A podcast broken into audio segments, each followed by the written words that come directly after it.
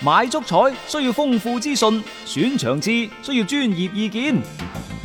彩虹豬微信公眾號每日為你奉上名嘴張達斌賽事觀察、足彩培訓師李漢強專業分析，更多足彩資訊，更多專業預測，盡在彩虹豬微信號。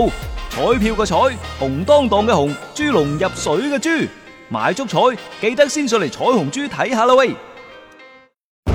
足球場，英雄地，幾多難忘時刻，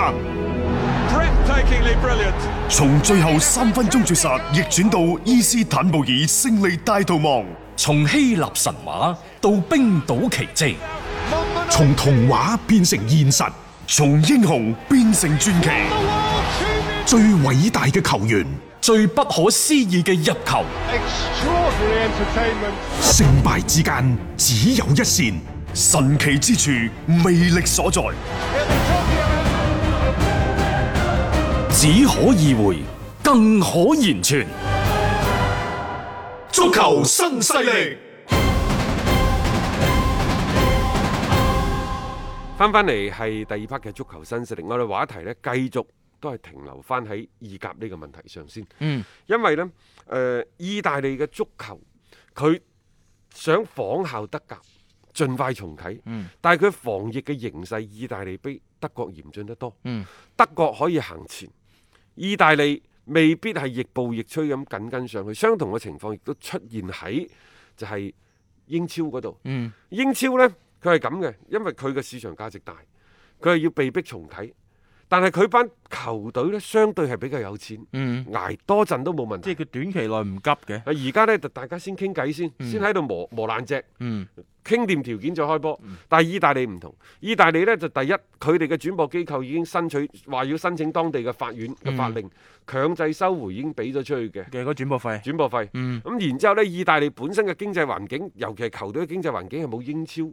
嗰度咁好。啊，所以你冇辦法，即差唔多冇米㗎啦，冇米落鑊㗎啦，你開唔開唔開都要開㗎啦。嗯而其實仲有另一點，就係點解呢？就係、話可能意大利人心目當中足球仲係佔有無比嗯重嘅份量喺入邊嘅。咁、但係你全國嘅防疫形勢又唔可以令到你放開手腳做嘢，所以嗱，我哋慢慢慢慢可以將足球同埋當地嘅防疫嘅嗯形勢嘅分歧集中喺邊度呢？就係話而家有球隊包包括咩費倫天拿啊、嗯啊拖連奴啊等等嗰啲森多利亞，係全部呢就越嚟越多嘅病毒。嗯你係睇新染病毒啲人係冇減少嘅趨勢嘅，呢個係其一。其二就係我哋啱啱講到嘅復工復產，對於意甲嘅球會嚟講係迫在眉睫。嗯因為如果你而家唔訓練，你唔盡快去推動呢一個賽事嘅復賽呢，可能好多嘅帕爾馬式嗰啲破產就會等住你。即係佢啲球隊已經即係捱唔落去。其實前兩日我哋節目裏邊亦都好明確講到一個觀點咧，即係點解一啲嘅聯賽佢咁急於去開翻，好似英超嗰啲佢根本係懶懶閒，或者佢更加多嘅一個叫討價還價嘅餘地，就係、有冇錢去運營嘅一個最根本嘅原因。另外仲有一點呢，就係、喺意大利，即係整個意大利喺某種程度上可能同足球係畫上咗等號嘅。嗯實際上呢，足球唔單止係意大利國人嘅精神寄託，嗯係佢哋嘅生活日常，甚至乎係關乎到國計民生嘅重大嘅產業嚟嘅。誒、係最流行嘅喺當地嘅講法呢，就係、足球係意大利嘅第三產業。第三產業。係啊，有好多人都支持呢種講法嘅。哇，咁好犀利噶喎啊嚇！即係呢個呢、個你諗下，即係一個國家你諗下嗰個嘅支柱產業之一嚟嘅。因為喺二零一七年嘅時候，佢哋嗰啲即即數據就表明呢，嗯喺意大利足球產業嘅生產總值啊，嗯喺意大利只係落後於政府嘅投資同嗯埋金融體系，排喺各行各業嘅第三位。係係我哋平時成日所講嘅五大聯賽當中呢，對足球最依賴嘅國家。哦呢樣嘢就解釋咗點解嗯佢想搏命咁樣重開。嚇唔開唔得啦。所以意大利嘅總理阿方特先生就話呢，嗯佢話會召集足協各級職業聯盟進行會議。呢、個會議嘅專題就係主題專門去討論足球嘅復賽問題。嗯即係起碼佢哋係有一個共識嘅，即係會去討論呢一個嘅聯賽重新恢復進行。佢並冇對呢樣嘢係關關上咗嗰道大門，佢一直都係希望，包括佢哋嘅政府層面呢，都希望話條件允許嘅情況底下開翻呢一個嘅聯賽係啊嘅。意大利佢係咁嘅。嗯意大利足協同埋德勤嗰個會計師事務所呢，喺二零一八年就做咗一個報告。嗯呢、個報告顯示呢，意大利嘅足球產值係佔意大利 GDP 總值嘅百分之七。哇！哇，好高啊喎，好勁！百分之七，好係犀利。西班牙嗰啲咁勁都係百分之二，當然啦個體量呢，西班牙比意大利要大。嗯咁呢百分之七嘅生誒工業生產總值呢，就至少解決咗二十五萬人嘅就業，嗯包括延伸領域嘅經濟增長等等。嗯所以對於意大利嚟講呢，啊足球啊，嗯真係一個不可或缺嘅，已經唔係運動啦，係係行業。一個行業，而且係一個好重要嘅經濟支柱嘅行業，對於佢哋嘅國家嚟講，甚至乎呢，就唔單止話係呢一個重要嘅行業，嗯要上升到呢，就保持一個社會嘅穩定同埋國家財政健 康呢一點。所以點解意大利嗰度上個賽季開始佢咪嗯，降税嘅？降税係啊，吸引更加多嘅人才過嚟，即係加盟到去意甲聯賽，因為佢都知道意甲聯賽如果能夠全面復興嘅話呢。你即係對嘅唔單止係你足球呢個板塊上面嘅一個促進，可能係對意大利整個國家嘅經濟嘅提振都好有幫助。仲有啊，意大利啲球員同埋英格蘭啲球員最大區別喺邊度呢？英格蘭班大哥們係唔願意踢波㗎，保命要緊。保命啊！但係呢，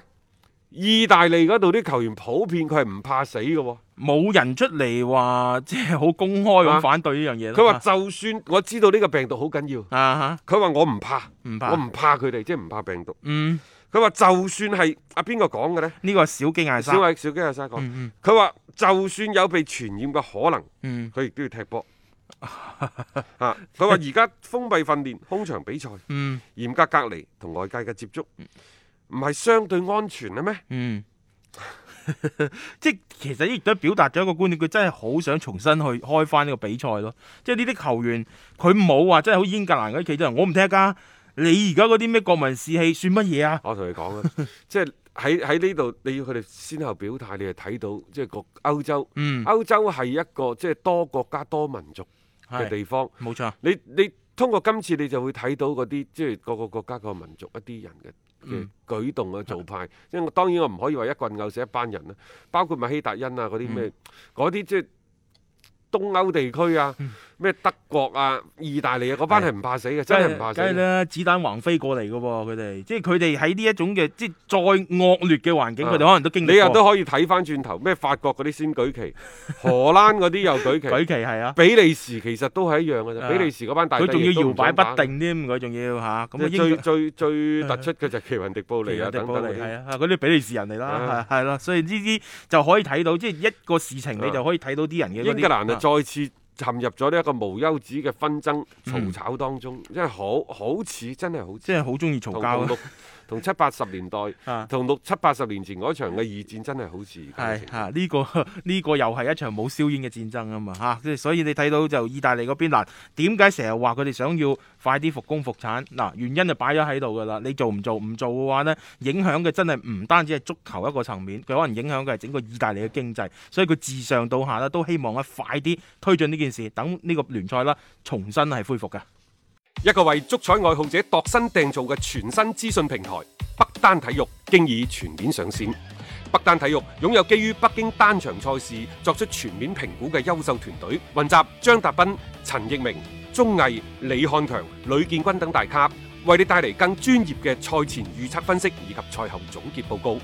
北單體育無需註冊，一鍵辦理。想避免足彩市場起起伏伏，快啲嚟微信搜索公眾號北單體育。